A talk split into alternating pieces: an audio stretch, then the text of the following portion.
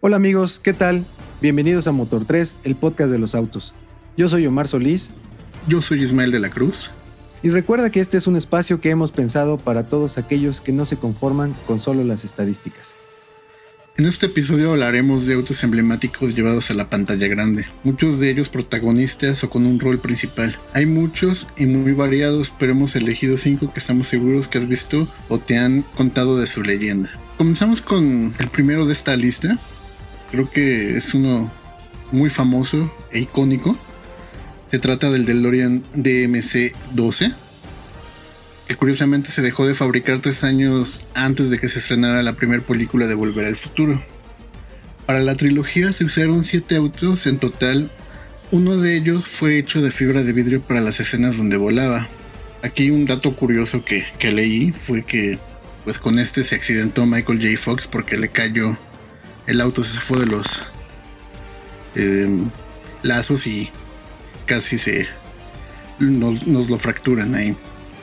Y los otros seis eran los autos tal cual como venían de fábrica con su motor V6.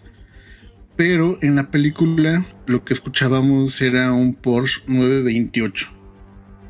Eh, si no me equivoco, este 928 es el mismo que sale en otra película ochentera, de inicio de los 80, que negocios riesgosos.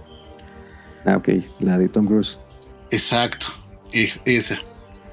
Los primeros bocetos realmente no gustaron porque parecía que era un auto que salía así de fábrica, ¿no? Pero ellos querían que, pareciera que fue un carro modificado de garage. Entonces pensaron en este carro porque su diseño era futurista para aquella época, ¿no? De ahí sale el chiste de la nave espacial, ¿no? De estos autos actualmente sobreviven tres de ellos. Dos pertenecen a Universal Studios y el tercero se subastó, alcanzando la cantidad de 541 mil dólares.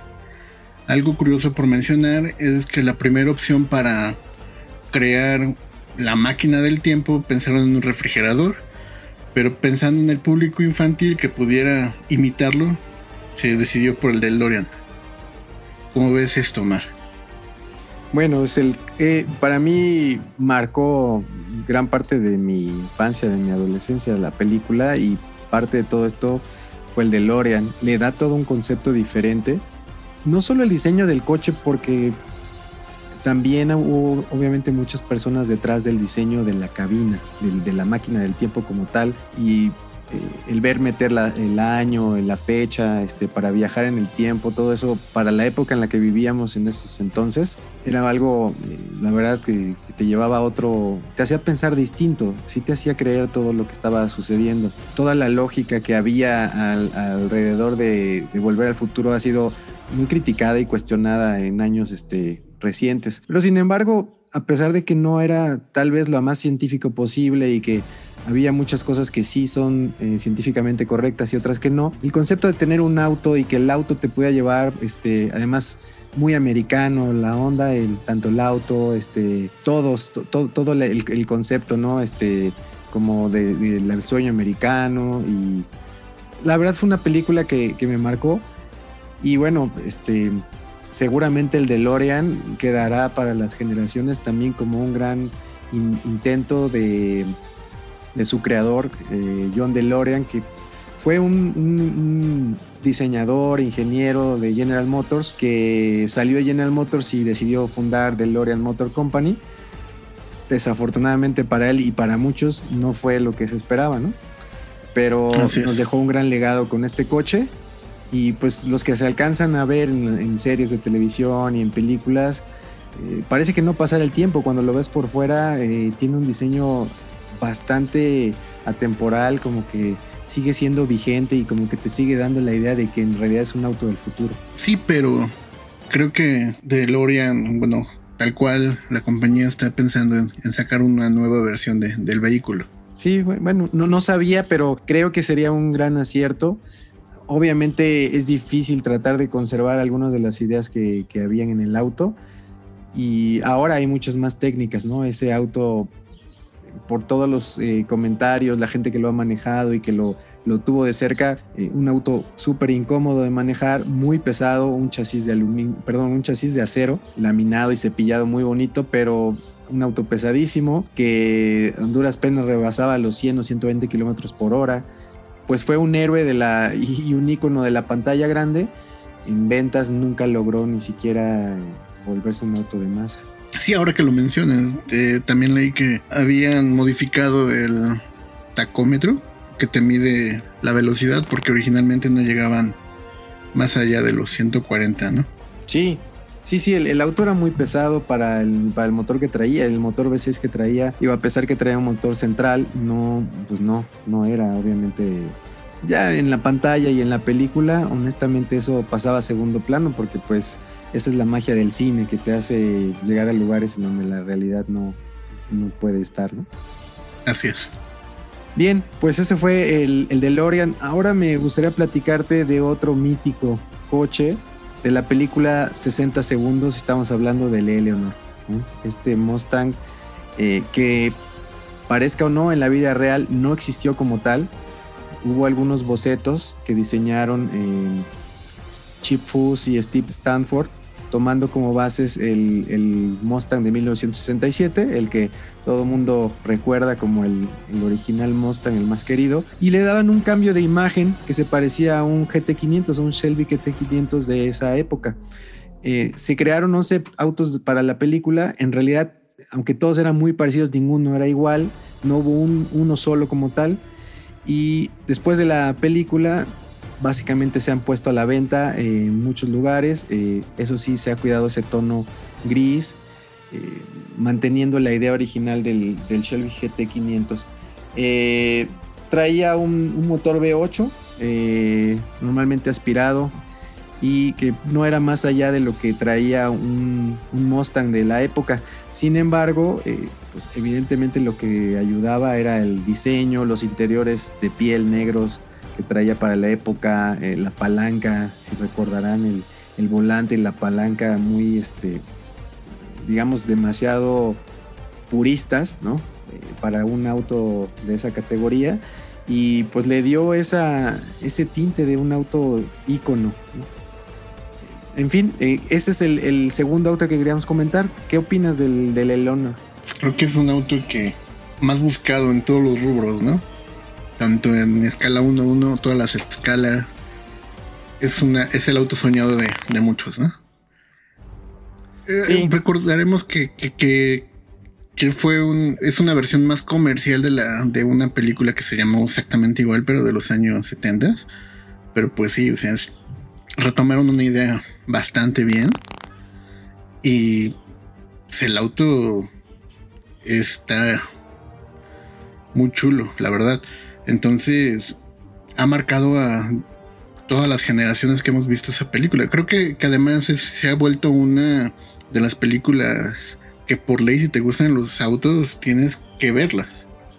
Sí, sí, la película es muy buena, la actuación de Nicolas Cage y el, el enfoque que le dan, dándole ese protagonismo del auto prácticamente difícil de, o sea, de acceder, que, era algo como inalcanzable, ¿no? Ese auto como que una vez que ves la película y ves cómo destapan el, auto, pareciera que ya lo habías visto de antes y que es ese auto que nadie va a poder comprar y que estaba, que, es como una joya este, guardada en algún lado.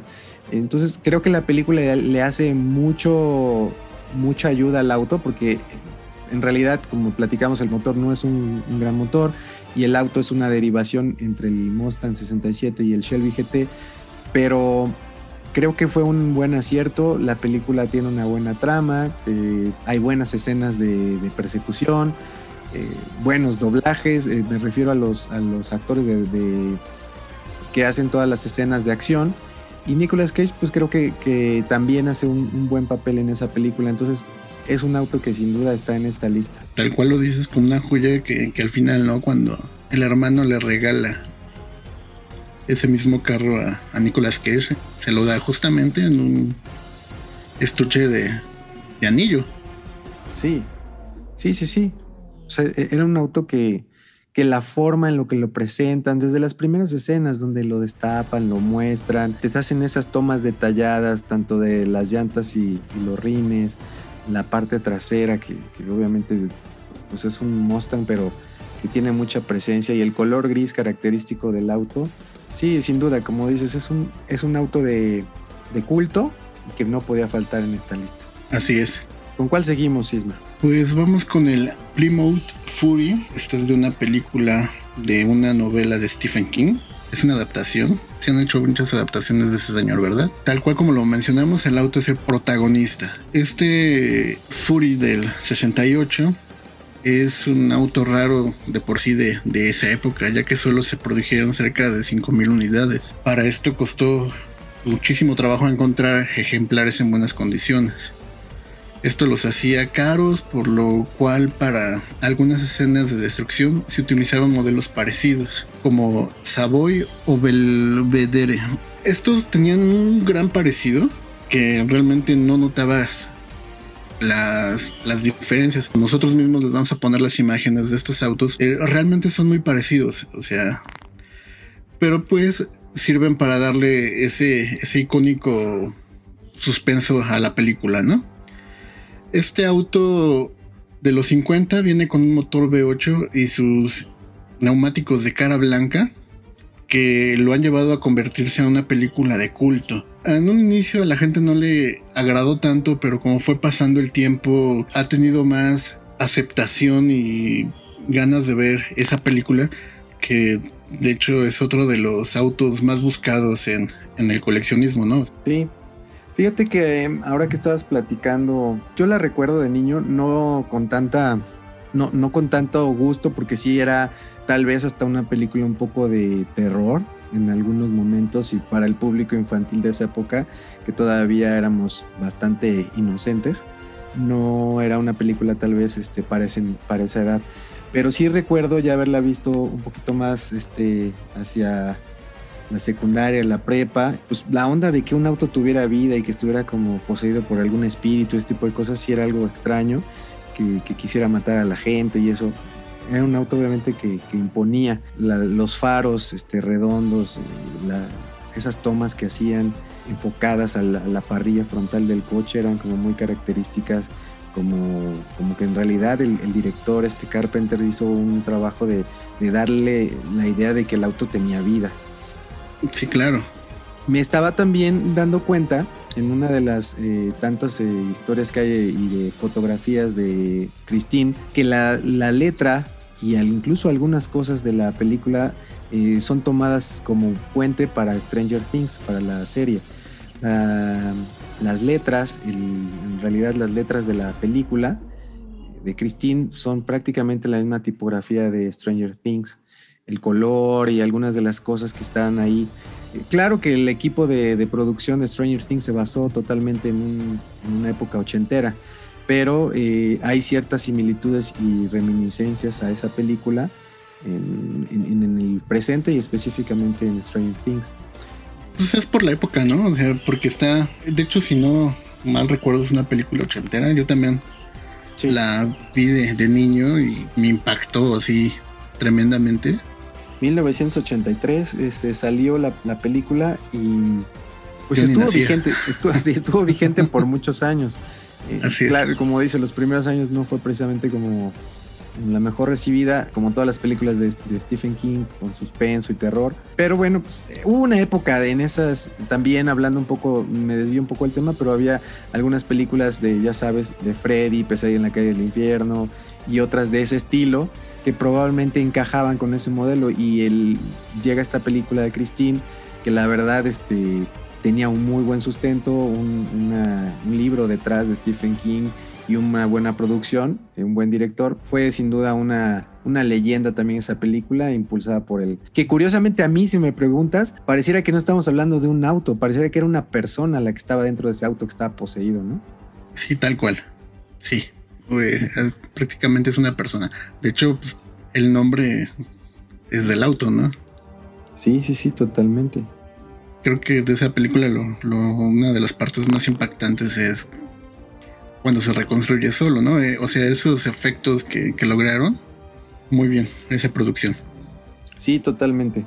Bueno, vamos a pasar a otro auto que también es ochentero y no es que nos guste solamente hablar de esa época, pero sin duda vienen muchos autos también en esa época. Después habrá tiempo probablemente de platicar de algunos autos de más atrás. Otro auto legendario, un Dodge Charger, y es el General Lee. Aquellos que, estuvieron en la época de los 80 recordarán la serie de los Dukes de Hazard, que después sacaron una película de verdad no muy buena, pero en esas épocas en las que estaba el auto increíble, también estaban los Duques de Hazard, y el protagonista de, ese, de esa serie, porque era una, una, serie americana que llegó a México y seguramente a muchos países de Latinoamérica, tenía este Dodge Charger, un color naranja muy característico, la bandera confederada de los Estados Unidos en el toldo y al costado el número 01, que era el, número del, del, del, auto, y unas letras ahí eh, en azul en la parte superior, en las costillas, digamos, del coche que hacía General Lee. Hacía un ruido espectacular, las escenas que yo recuerdo siempre era quemado de llanta, siempre era el ruido escandaloso de un motor, este, de un pony car. No recuerdo Básicamente creo que la mitad de cada capítulo eran persecuciones con el general Lee y patrullas de alguien, no, recuerdo el nombre de este personaje eh, de la serie que era como el, policía que los andaba, el, sheriff eh, del, condado. Pero una cantidad de, de, persecuciones, lo hacían brincar, saltar, derrapar. La, la, característica también que solamente se podían meter por arriba de las ventanas porque las puertas estaban soldadas, era otra característica del coche no había manera de abrirlas. Y estaba, la verdad, no sé, era un auto eh, muy americano, completamente americano. Los actores eh, parecía que eran sacados de, no sé, de, alguna, de alguna ciudad, de un condado o un pueblo en Texas. Eh, muy al estilo, ¿no? De botas, jeans, vaqueros de esa época, sombrero. La verdad es, es una, una serie muy americana, pero que tenía, tenía algo, ¿no? cautivaba. Se ocuparon cerca de 320 unidades de este Charger modelo 69 y tenía un motor EMI V8, ¿no? De ahí el, el tema de, platicaba acerca del escandalazo que hacía el coche y tracción trasera evidentemente y rechinaba las llantas que daba gusto. Eh, la verdad es un auto que muchos deben recordar, el frontal eh, era una parrilla negra este, que digamos estaba muy impresionante. No tenía, no se notaban los faros, como en realidad todas las escenas de los Dukes de Hazard fueron de día, o sea, no hubo escenas eh, nocturnas, no había necesidad de que el coche tuviera los faros, pero eh, tenía una característica, ¿no? Es esa parrilla frontal negra completamente y unos rines, diría yo, bastante discretos para la época, ¿no? Unos rines discretos y unas llantas también que hacían que el auto fuera bastante bajo. Tenía una suspensión muy baja. En muchas escenas de brincos y de saltos se veía que el, auto pegaba o raspaba la parte del cárter con el, con el asfalto. Era, era muy característico también que era muy bajo este coche. Pero, insisto, para mí eh, considero que también ha sido un icono en la pantalla, no en la pantalla grande, pero sí en, la pantalla chica, pues tuvo muchos capítulos y en México fue una serie muy bien acogida. Sí, claro, ¿no? De hecho, por eso lo estamos metiendo aquí, porque tuvo su película. Porque yo creo que también hay autos icónicos de la televisión. Yo esperaría que hiciéramos un programa de ese posteriormente. Pero sí, como, como bien lo comentas, era. Ahí el protagonista principal era el auto a pesar de que eran los primos, aunque ellos eran o ellos eran parte de la aventura, muy al estilo la de Night Rider, ¿no? La del auto increíble. El auto al final del día era el protagonista por esos saltos, choques, esas quemadas de llanta. Pues prácticamente con ese rugir del motor así de aquí estoy yo, yo soy el que manda aquí.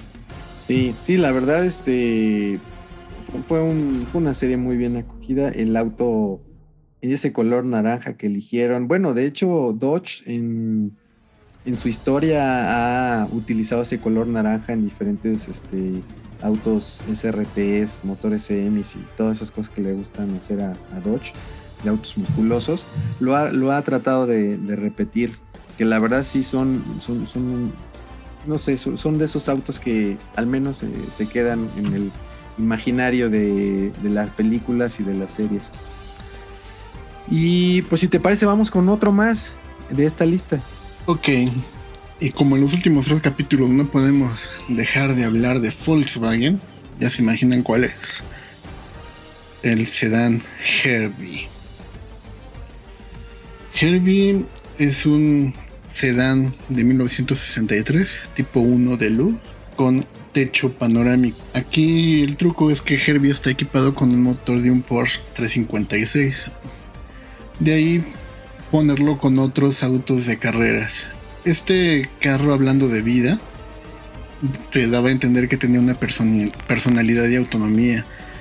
El nombre de Herbie, esto viene en la primera película, se lo pone el mecánico que, lo que le recordaba esa, ese cofre achatado a la nariz de su tío que era boxeador. Supongo que por los golpes también la tenía achatada, ¿no? Es el que le da el nombre de Herbie. Tenía unas ideas ahí medio espirituales y él fue el que se dio cuenta que Herbie tenía, tenía vida, ¿no? En esa película, el número del 53, esto hace referencia a un lanzador de los Dodgers de, de aquella época. Eso es parte de, de, la película, como lo comenté, que se estrenó en el 69. Ha sido uno de los autos más famosos del cine yo creo que desde su estreno a la fecha, porque todos piensan en un bocho de película y piensan en Herbie automáticamente. En México, pues por la historia que hemos contado, creo que fue recibido con los brazos abiertos este, este auto. De hecho, vemos demasiadas réplicas. Y estaba viendo en un documental que, somos el país que más réplicas de Herbie tiene. Cabe mencionar que parte de, de una película, la de Río me parece, fue grabada aquí en, Baja California, ¿no? Que bueno, que eso no es tampoco tan raro porque muchas películas se graban en México, ¿no? ¿Cómo, cómo ves, Omar? Nos dejamos de ser baguetos. Bueno, no estoy seguro de que nos cataloguemos baguetos, pero bueno, si hemos hablado mucho de Volkswagen, es porque creo que tiene mucha presencia en México y tiene muchos seguidores. Considero que es una buena marca, pero hablando del, del Herbie, yo creo que ahí sí no habíamos nacido ninguno de los dos. Aún así nos tocó ver una película de los años 60 que se retransmitió y se volvió a, poner y a refritear hasta yo creo que pasados los 80 siempre con esa chispa que tenía la, la, película, una película bastante, digamos, con un humor bastante sano. Pues es Disney. Sí, es de Disney, claro. A mí el coche en particular, el primera, la primera película, no me gustaba tanto su diseño por el tema de las llantas y los rines, bastante sencillos, unas llantas muy delgadas. Claro que la idea original era pues que el auto tenía vida, ¿no? Así y, es. y ese movimiento que hacía de los faros y ese tipo de cosas y que se, enamoraba de, esta otra, este, de este otro auto. Un Lancia. que estaba en la película. Eh, pues esa era obviamente la parte interesante.